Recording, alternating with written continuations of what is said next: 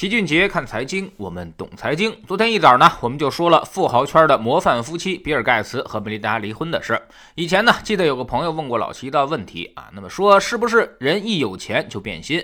你看那些大富豪有几个没离过婚的呢？于是我赶紧在脑子里面进行了搜索，巴菲特、贝索斯、默多克、马斯克、乔布斯这些还真是都离过婚。像年轻一代的扎克伯格，好像岁数太小，还不足以教育世人。那么我们能举出的情比金。间的例子也就只有比尔盖茨了。你看，全世界顶级富豪，九十年代人家就已经是全球首富了，之后一直是夫唱妇随，捐赠财产，共同做公益，打理盖茨梅琳达基金会。甚至去年的时候，盖茨还说：“我无法再找到这一生更好的伴侣了。”但没想到，二十七年的婚姻，今年说没就没了。双方的回应竟然是不能在一起共同成长了，这让不少中国网友简直操碎了心。您都已经首富三十年了，还要怎么成长呢？嗨，当然也有很多人充满了阴谋论的想法，说是因为登哥上台要征富人税，于是呢，盖茨夫妇这就要避税才离婚。但其实这都是用我们离婚买房的套路来想人家比尔盖茨了，就跟乞丐认为皇帝要讨饭总得拿个金碗才行是一个思路。比尔盖茨人家是全球顶级富豪，光税务上的顾问费用每年就不知道要花掉多少钱。如果有人敢给他出主意说离婚才能避税，那一定让他有多远给我滚多远。要知道，对于一个顶级富豪、一个跨国集团的精神领袖来说，离婚这种事儿比纳税的损失可要大得多得多，绝不是咱们普通老百姓说分个房。房子分个车那么简单，甚至会影响到整个公司的股价以及未来整个公司的业务发展前景。事实上，他要避税，有的是办法可用，比如他都把钱已经捐给了基金会，其实已经不用怎么交税了。而且这个基金会也确确实实在做一些好事，目前已经给全球健康和扶贫捐出了五百三十八亿美元。光这次疫情，他就捐款十七点五亿美元。去年疫情刚开始的时候，人家盖茨也是第一时间就跑到武汉捐款了五百万美元，所以也对他。非常的敬佩。下一步呢，很多网友又开始关心，说这一千三百亿美元的巨额财富要怎么分配？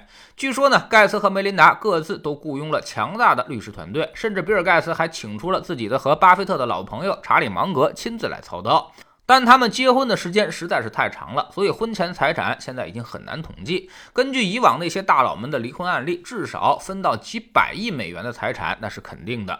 估计呢，很可能梅琳达会成为全球第一女富豪。但是注意，这几百亿可不全是钱，大部分可能都是公司的股权，包括微软以及基金会的。比尔盖茨会不会很心疼呢？应该是不会的。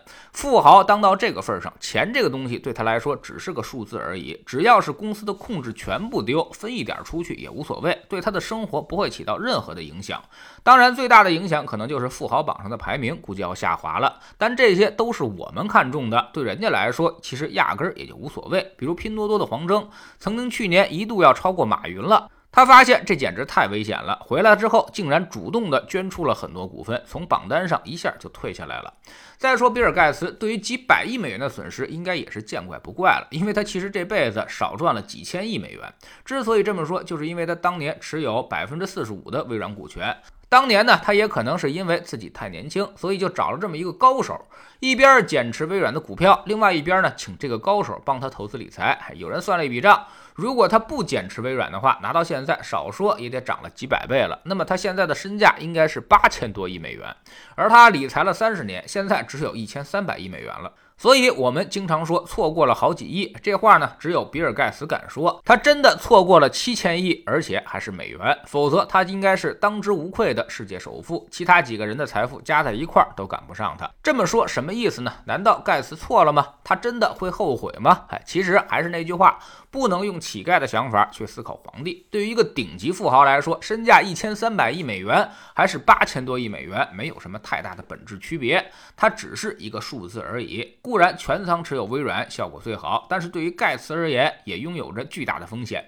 万一企业哪天干不下去了，比如被反垄断了，那不但就事业没了，财产也都没了。所以从规避风险的角度来说，他选择多元化的资产配置，那肯定是没错的。所以不光巴菲特看不懂微软，就连盖茨自己也在不断减持。科技类公司其实就是这样，谁也说不好它的未来会怎么样。也许哪一天一个新技术出来，你就满盘皆输了。微软这已经是最长寿的科技公司了，而跟它同时代的那些公司呢，已经是所剩无几。即便是苹果，当年也是。岌岌可危过。要不是乔布斯回归力挽狂澜，他差一点就破产了。所以站在盖茨的角度，多元化配置那肯定是没错，这可以避免那个最差的结果出现。虽然没有最好的结果，但是对他的生活和工作以及历史地位几乎呢全无影响，只不过放弃掉了一个虚名罢了。这就是富人投资和穷人投资的最大区别所在。富人总在考虑规避风险，保住我现有的财富和生活，而穷人呢，则总想着一夜暴富，赚取那个最大的利润。最后的结果反而是适得其反，富人越来越富，穷人越来越穷。因为把风险控制住，那收益自然也就来了。而如果你总想着去赚那些收益的事儿，那么无论你赚了多少钱，一次风险没处理好，都会前功尽弃。所以我们要想学投资理财，先要改变我们总是押宝式的投资思维模式，不要总是想着赢了就会所嫩模，输了就工地搬砖。有这个想法的，去工地搬砖那也是迟早的事儿。知识星球秦俊杰的粉丝群里面，我们昨天呢就把之前的资产配置重新给大家梳理了一下。四类半自动组合分别对应不同的受众，比如三四三幺组合就是替换那些理财的、不能承担任何风险的投资，仍然可以让你有百分之六到八的年化回报；而四四二做资金归集。也能赚到每年百分之七到九的回报，而三三二二呢，现在是主力配置，越是震荡，它的收益越高。过去十年股市如此糟糕，它的年化回报竟然达到了百分之十三，而五个二是单边行情下最好的选择。过去两年都是百分之二三十的回报。我们总说投资没风险，没文化才有风险。学点投资的真本事，从下载知识星球找齐俊杰的粉丝群开始。在这里，我们不但会给你鱼，还会教你捕鱼的技巧。新进来的朋友可以先看《星球置顶三》，我们之前讲过的重要内。内容和几个风险低但收益很高的资产配置方案都在这里面。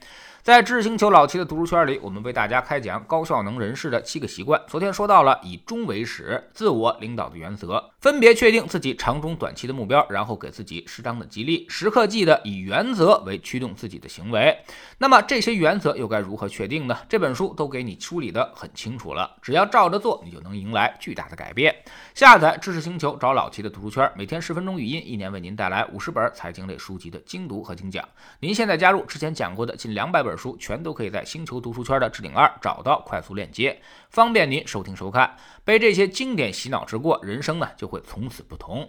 读书圈学习读万卷书，粉丝群实践行万里路，各自独立运营也单独付费，千万不要走错了。苹果用户请到老齐的读书圈同名公众号里面扫描二维码加入，三天之内不满意可以在星球 PP 的右上角自己全额退款，欢迎过来体验一下。